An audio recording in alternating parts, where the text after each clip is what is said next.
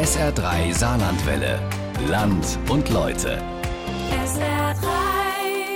Soldaten, die bringt man ja gleich in Verbindung mit Krieg, Elend und Blut. Aber sie helfen aktuell auch in den Gesundheitsämtern und Impfzentren. Man hört wieder mehr über die Bundeswehr. Die hat in der Öffentlichkeit ja lange keine so große Rolle mehr gespielt wie jetzt während der Corona-Krise. Woran das liegt und wie es um das Verhältnis der Deutschen zu der Truppe steht, das ist das Thema in unserem heutigen Land und Leute. Die unsichtbare Truppe, das Bild der Bundeswehr in der Gesellschaft von Emil Murer vorangetragen, wenn die Grenze, Grenze vor allen Dingen der Bundesregierung vorne, glaube ich, den Kranz der Kanzlerin erkannt zu haben, Grenze aus der Region, aus dem Bataillon. Es gab aber auch einen Kranz der afghanischen Regierung, der dort vor dem Gottesdienst bereits abgelegt worden war. Der 9. April 2010. Soldaten des Wachbataillons tragen drei Särge aus einer Kirche in Niedersachsen. Die Särge sind eingehüllt in die Bundesdienstflagge. Es ist die Trauerzeremonie für Nils Bruns, Robert Hartert und Martin Augustiniak. Und jetzt das Lied. Ich hatte einen Kameraden, unverzichtbarer Bestandteile eines jeden Begräbnisses mit militärischen Ehren. Eine Woche zuvor sind die drei Fallschirmjäger des Bataillons 373 bei Kunduz in Afghanistan in einen Hinterhalt der Taliban geraten. Das Gefecht dauert neun Stunden. Es ist das heftigste seit Gründung der Bundeswehr und geht als das sogenannte Karfreitagsgefecht in ihre Geschichte ein. Die drei deutschen Fallschirmjäger werden verwundet und kommen ums Leben. Sie sterben im Dienste der Bundesrepublik Deutschland.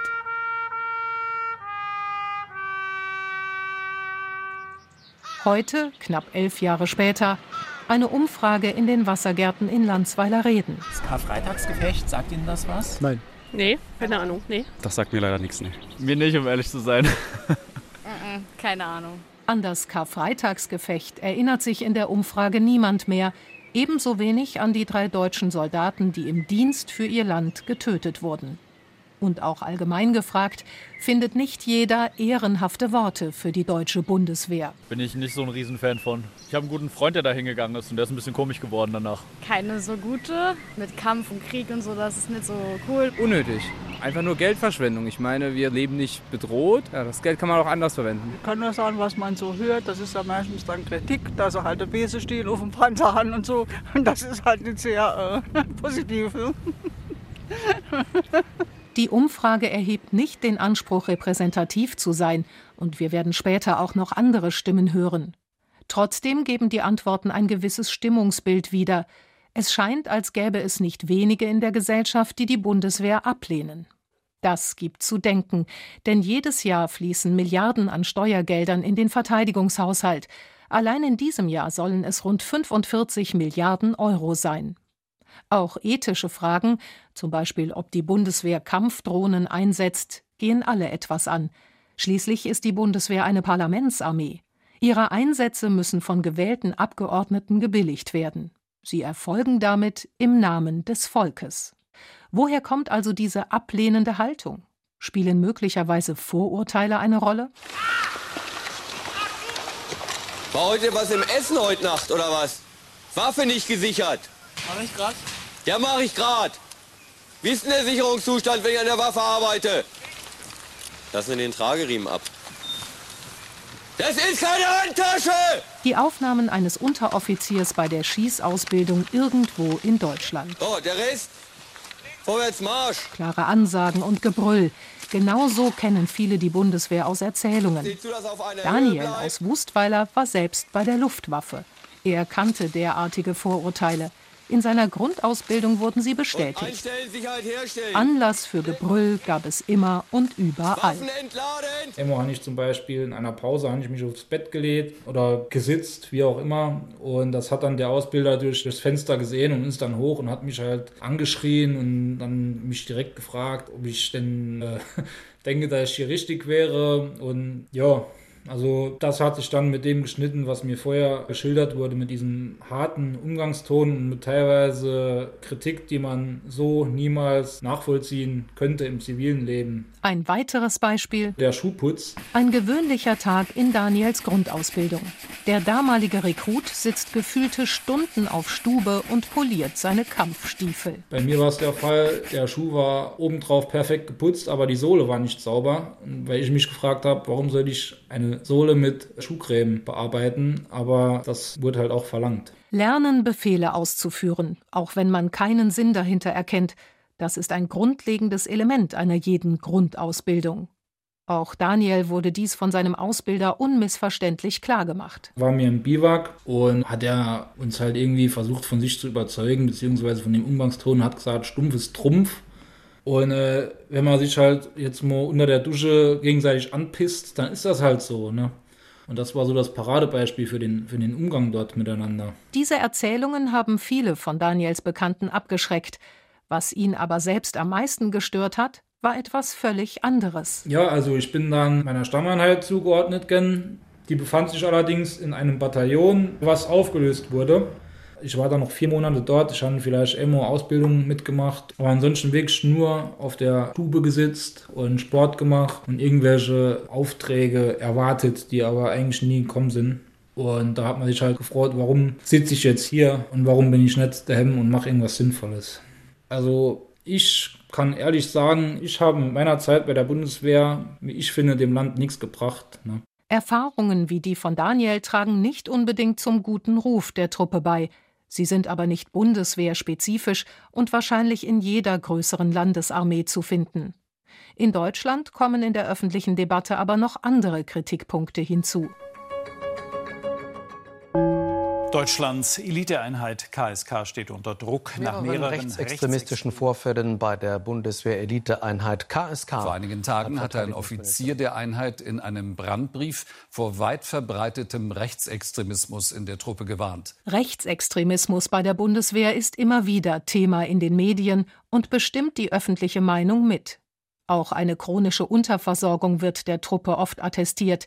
Neben fehlender Ausstattung und langwierigen Rüstungsprojekten hat ein Einzelereignis internationale Aufmerksamkeit erregt und sich zumindest zeitweise negativ auf das Bild der Bundeswehr ausgewirkt. Es geht um den 4. September 2009. Auf Befehl eines deutschen Offiziers bombardieren US-Kampfflugzeuge zwei von Taliban entführte Tanklastwagen. Ich habe Menschen gesehen wie geschlachtete Hunde. Ich habe Tote gesehen. Leichen. Brennende Menschen. Es war nur Blut und Fleisch. Verbranntes Fleisch. Sie sagten, das ist dein Sohn. An den entführten Tanklastern hatten Dutzende Zivilisten versucht, Benzin abzuzapfen. Rund 100 Menschen kamen bei dem Luftangriff ums Leben, darunter auch Kinder. Es war das erste Mal, dass bei einem Bundeswehreinsatz so viele Menschen getötet wurden. Der Angriff löste damals eine heftige Debatte in der Öffentlichkeit aus. Erst vor zwei Wochen hat der Europäische Gerichtshof für Menschenrechte die letzte anhängige Klage abgewiesen. Vorurteile, Negativschlagzeilen und Einzelereignisse tragen zu einem gewissen Bild der Bundeswehr bei. Oft kommt die Kritik aus dem eher linken Spektrum der Gesellschaft. Nicht immer richtet sie sich speziell gegen die Bundeswehr. Viele lehnen Militär- und Waffengewalt grundsätzlich ab. Ihnen gegenüber steht eine andere Strömung. Menschen, die Krieg ebenfalls ablehnen, eine Armee aber für unverzichtbar halten. Sie sehen die Bundeswehr vielmehr als Helfer in der Not. Ja, wichtige Institution, ja. Kriegsgedanken sind ja schon weit weg, ja. Stehen die Hilfsorganisationen fast im Vordergrund, ja. Ja, die ist notwendig, positiv. Ist auf jeden Fall sinnvoll. Die Vorkommnis von dem Rechtsextremismus bei der Bundeswehr muss man da natürlich mit einbeziehen. Aber eigentlich ist es natürlich eine gute Sache bei der Bundeswehr. Die machen ja auch Auslandshilfen. Ist halt so wie in jedem anderen Land auch, ne? Die sind halt da für das Land, machen ihren Job. Stabile Jungs, die, die ich kenne, die bei der Bundeswehr sind, die sind auf jeden Fall stabil, ne? SR3 Saarlandwelle. Nachrichten.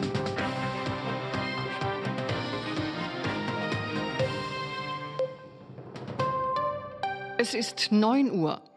Im Kampf gegen die Corona-Pandemie will nun auch die Bundeswehr helfen.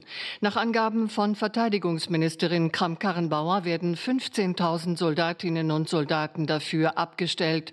Die Soldaten könnten vielfältig eingesetzt werden, beispielsweise im Sanitätsbereich und in der Logistik, wenn zivile Kräfte erschöpft seien. Es sei das erste Mal in der Geschichte der Bundeswehr, dass ein solches Einsatzkontingent aufgestellt worden sei. Moin, kommen Sie rein. Wie gesagt, guten Morgen hier am Außenstandort vom Gesundheitsamt des Landkreises Neunkirchen. Äh, mein Name ist Almansberger und hier haben wir die zehn Soldaten, die uns im Zuge der Kontaktnachverfolgung tatkräftig unterstützen. Auch in der Außenstelle Ottweiler des Gesundheitsamtes Neunkirchen kämpft die Bundeswehr für das Wohl der Gesellschaft. Jüngstes Beispiel ist die Corona-Krise. Zusammen mit den Mitarbeitern des Gesundheitsamtes helfen die Soldaten beim Nachverfolgen von Infektionsketten. Moin, Mahlzeit. Schon mal reingeguckt, was wir heute Oberfeldwebel Patrick Dilo ist schon seit Anfang der Corona-Krise mit dabei. Für ihn war es neu, als Soldat in Uniform mit Zivilisten zusammenzuarbeiten.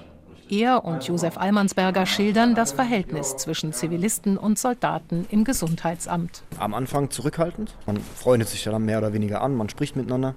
Und die haben uns auch erzählt, dass es merkwürdig war am Anfang, die Bundeswehr im Haus zu haben. Ist halt, ne? Aber die waren sehr offen, muss ich sagen. Also auch sehr dankbar, dass wir da waren. Die tägliche Arbeit äh, bleibt es nicht aus, dass man letzten Endes auch mit den, mit den Soldaten in Kontakt tritt. Also sprich auch, wenn irgendwelche fachlichen Fragen sind, die ich dann beantworten muss. Und hin und wieder unterhält man sich auch immer, wenn man sich einen Kaffee holt oder sowas, auch mal privat. Die waren sehr, sehr dankbar, dass wir da waren. Und das haben die uns auch oft spüren lassen. Das waren so kleine Gimmicks wie vor Weihnachten kam einer mit einem kleinen Karton und kleine Mini-Nikoläuse drin gewesen sind. Und es kamen öfter die Mitarbeiter dann zu uns als wir noch in Neunkirchen selbst waren. Haben gesagt, finden Sie super, dass wir da sind und sind sehr dankbar dafür. Das war so die Kernbotschaft, die wir da bekommen haben. Die Schilderungen aus dem Gesundheitsamt und die Umfrage zeigen, viele Menschen sehen die Bundeswehr auch sehr positiv. Sie zollen den Soldaten Respekt und Anerkennung, insbesondere dann, wenn sie einen Bezug zu ihnen haben. Auch eine repräsentative Erhebung der Bundeswehr aus dem vergangenen Jahr zeigt, dass 75 Prozent der Bevölkerung eine positive Grundeinstellung gegenüber der Truppe haben. Erfahren die Soldaten diese Wertschätzung auch?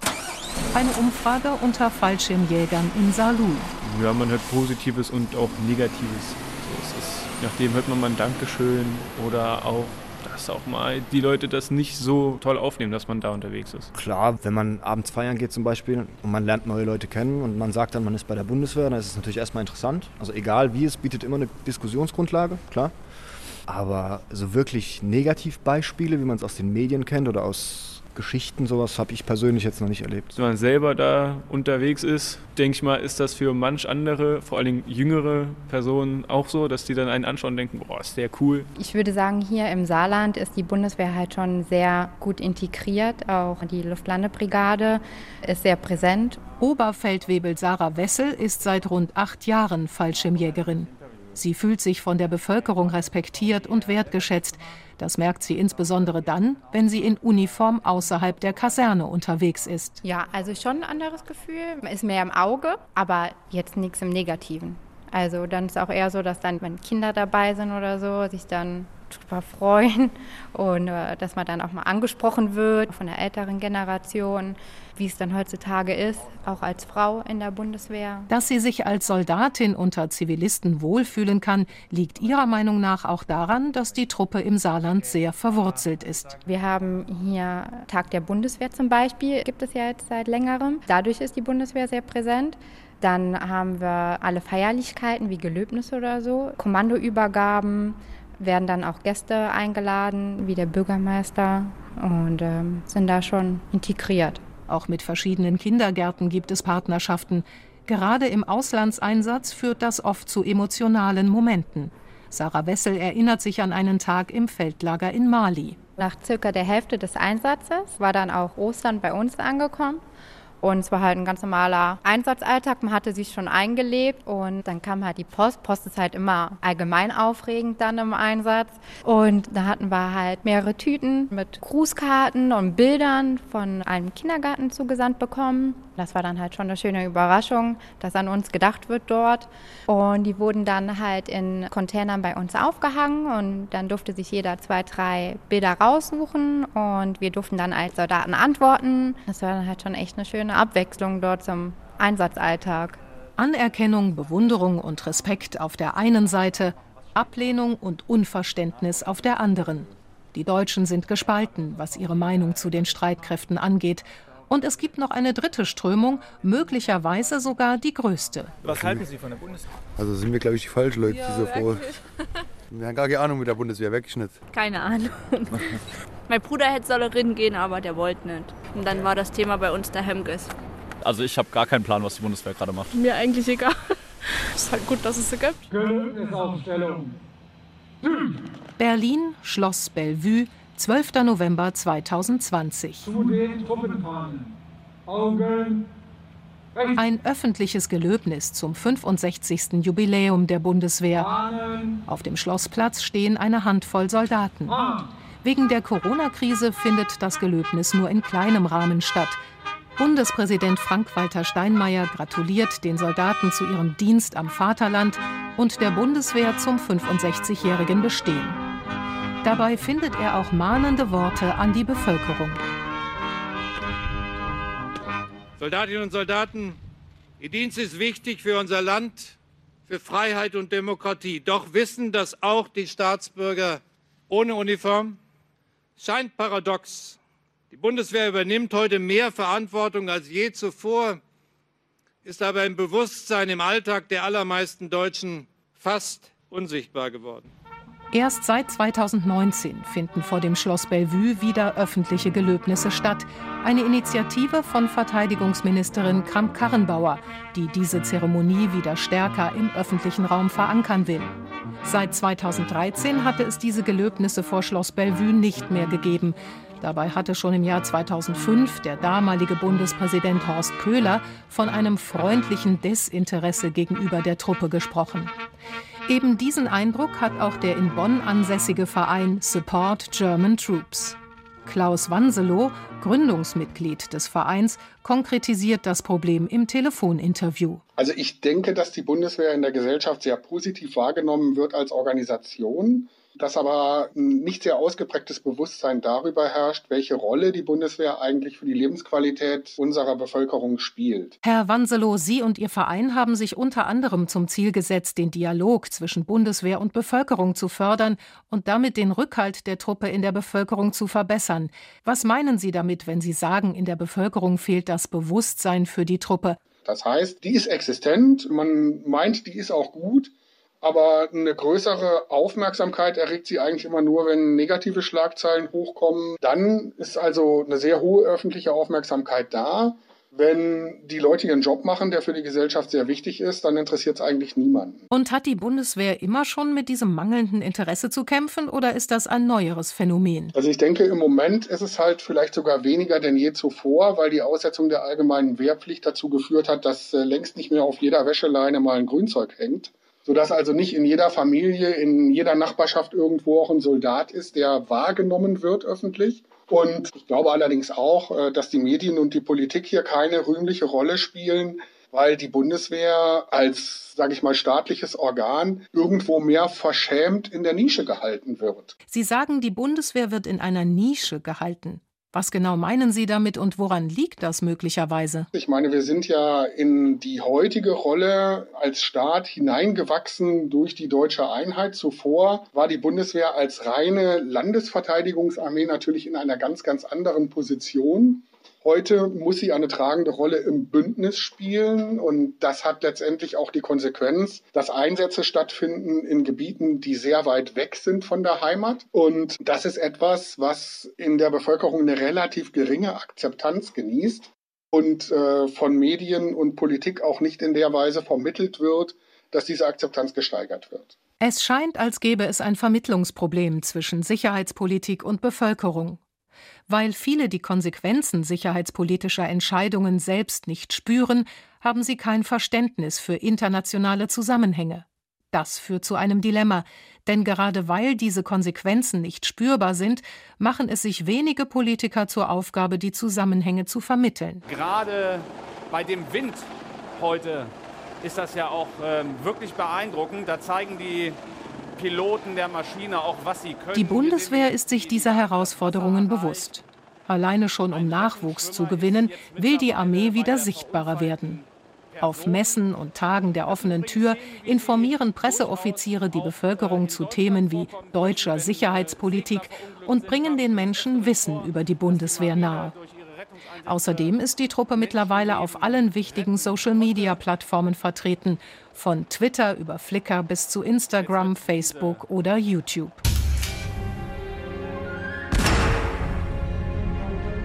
Also, wir werden jetzt schon ein paar grundlegende militärische Dinge machen. Das erleichtert die Kommunikation zwischen Ihnen und uns. Ansprechen eines Vorgesetzten. Ich möchte hier von niemandem hören, ein Jo, ein Ö oder irgendwas anderes.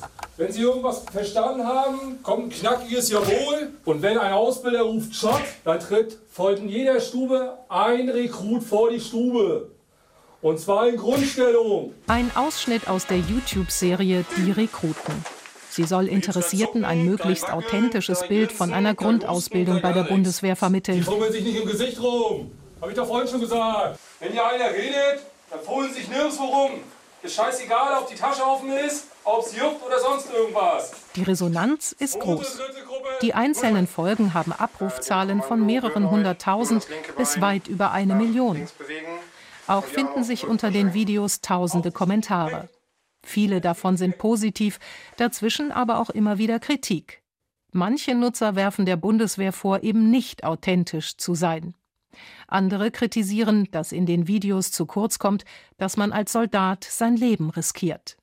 Bundesverteidigungsministerin Kramp-Karrenbauer hält diese Kritik für nicht gerechtfertigt. Das sind immer, ich sage mal, die Eyecatcher, wenn Sie so wollen, aber darauf folgen ja dann vor allen Dingen die personalisierten Gespräche auch, die man mit jedem Einzelnen führt, wo auch nochmal darüber gesprochen wird, was bedeutet das für einen, was sind auch die Belastungen etwa. Am Ende geht es äh, auch in letzter Konsequenz zumindest um die Bereitschaft, sein eigenes Leben einzusetzen für dieses Land, für seine Verfassung, für seine Menschen. Das muss jedem bewusst sein. Das ist deswegen ein besonderer Dienst, der aus meiner Sicht auch besondere Anerkennung verdient hat. Mario Schmidt Schmidt, Karriereberater bei der Bundeswehr in Saarlouis, führt diese personalisierten Beratungsgespräche. Zu ihm kommen Menschen aus allen Teilen der Gesellschaft, entweder mit Bezug zu den Streitkräften, aber auch völlig Unbedarfte. Bei der Beratung werde den Interessenten klargemacht, was es bedeutet, Soldat zu sein. Wir gehen da offen ehrlich damit um. Das ist uns sehr, sehr wichtig. Die Bundeswehr ist keine normale Arbeitgeber. Es wird vieles verlangt, was man zivil nicht kennt. Da geht es um Risiken, gerade in Bezug auf Auslandseinsätze, der Umgangston, Disziplin, Ordnung. Es kommt darauf an, Verantwortung zu übernehmen. Man muss sich darüber im Klaren sein, dass man die Waffe einsetzt und halt eben auch äh, mobil ist deutschlandweit. Spätestens hier werde den Interessenten bewusst, dass die Bundeswehr mehr bietet als das, was viele glauben, von ihr zu wissen. Vielen wird auch erst in der Beratung bewusst, oh, wir haben ja an die 50 Studiengänge akademisch, die wir anbieten. Wir haben über 90 Berufsausbildungsmöglichkeiten. Und dann wird das Feld eher noch mal geöffnet und ähm, man kann dann auch gezielt im Prinzip den Karriereweg mit den entsprechenden dann äh, planen und äh, angehen. Soldaten, die sich länger verpflichtet haben und studiert haben, bestätigen, dass die Truppe gute Karrierechancen bietet. Thomas Gebhardt war selbst zwölf Jahre lang bei der Bundeswehr. Mittlerweile arbeitet er als Führungskraft in einem Saarbrücker Energieunternehmen. Seine Zeit bei der Bundeswehr, sagt er, hat ihn auch gut auf das zivile Leben vorbereitet. Und was mir geholfen hat natürlich, ist dieses strukturierte Arbeiten. Ne? Bei der Bundeswehr ist vieles strukturiert, durchgetaktet, vorgegeben. Typisches Beispiel, auf dem Schiff äh, bricht ein Feuer aus, in der Brandbekämpfung, dann gibt es ganz klares Lagebild. Und dann gibt es natürlich verschiedene Abfolgeketten und die verinnerlicht man sich und das hilft im zivilen Leben schon. Wie geht man ein Problem an? Wie bringt man was auf den Punkt? Wie Wie ähm, fordert man zum Beispiel bestimmte Dinge punktuell ab? Das ist ja, wenn man so sozialisiert wurde, über lange Jahre macht man sich das zu eigen und das kann man eigentlich sehr schön in den zivilen Bereich übertragen. Die Möglichkeit, bei der Bundeswehr eine gute Ausbildung zu genießen, Verantwortung zu übernehmen und an seinen Aufgaben zu wachsen, scheint bei vielen jungen Menschen gut anzukommen. Laut verschiedener Karriereportale rangiert die Bundeswehr bei Schülern seit Jahren unter den Top 3 der beliebtesten Arbeitgeber.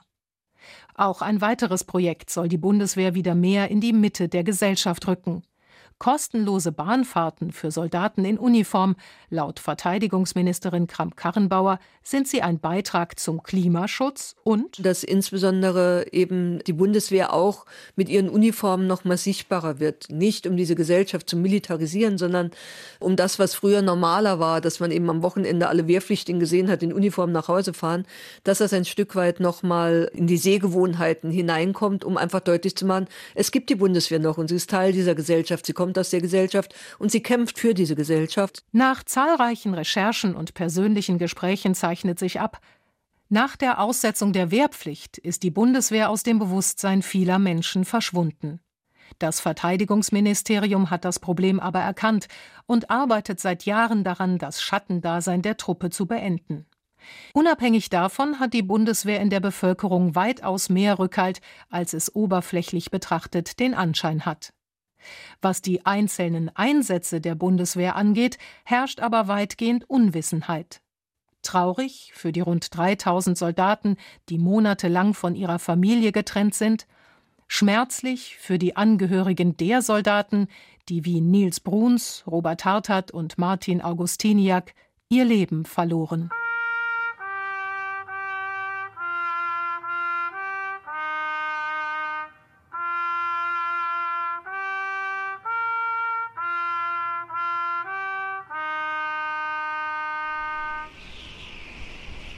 Neben dem Einsatz in Afghanistan ist die Bundeswehr an elf weiteren Missionen beteiligt. Dazu zählen Operationen in Mali, in Westsahara, im Südsudan, im Jemen, im Libanon, am Horn von Afrika, vor Libyen, im Mittelmeer und im Kosovo. Die unsichtbare Truppe, das Bild der Bundeswehr in der Gesellschaft, das war Land und Leute von Emil Murer. SR3 Saarlandwelle. Land und Leute. SR3. Regionale Features auf SR3. Immer sonntags um 12.30 Uhr und als Podcast auf sr3.de.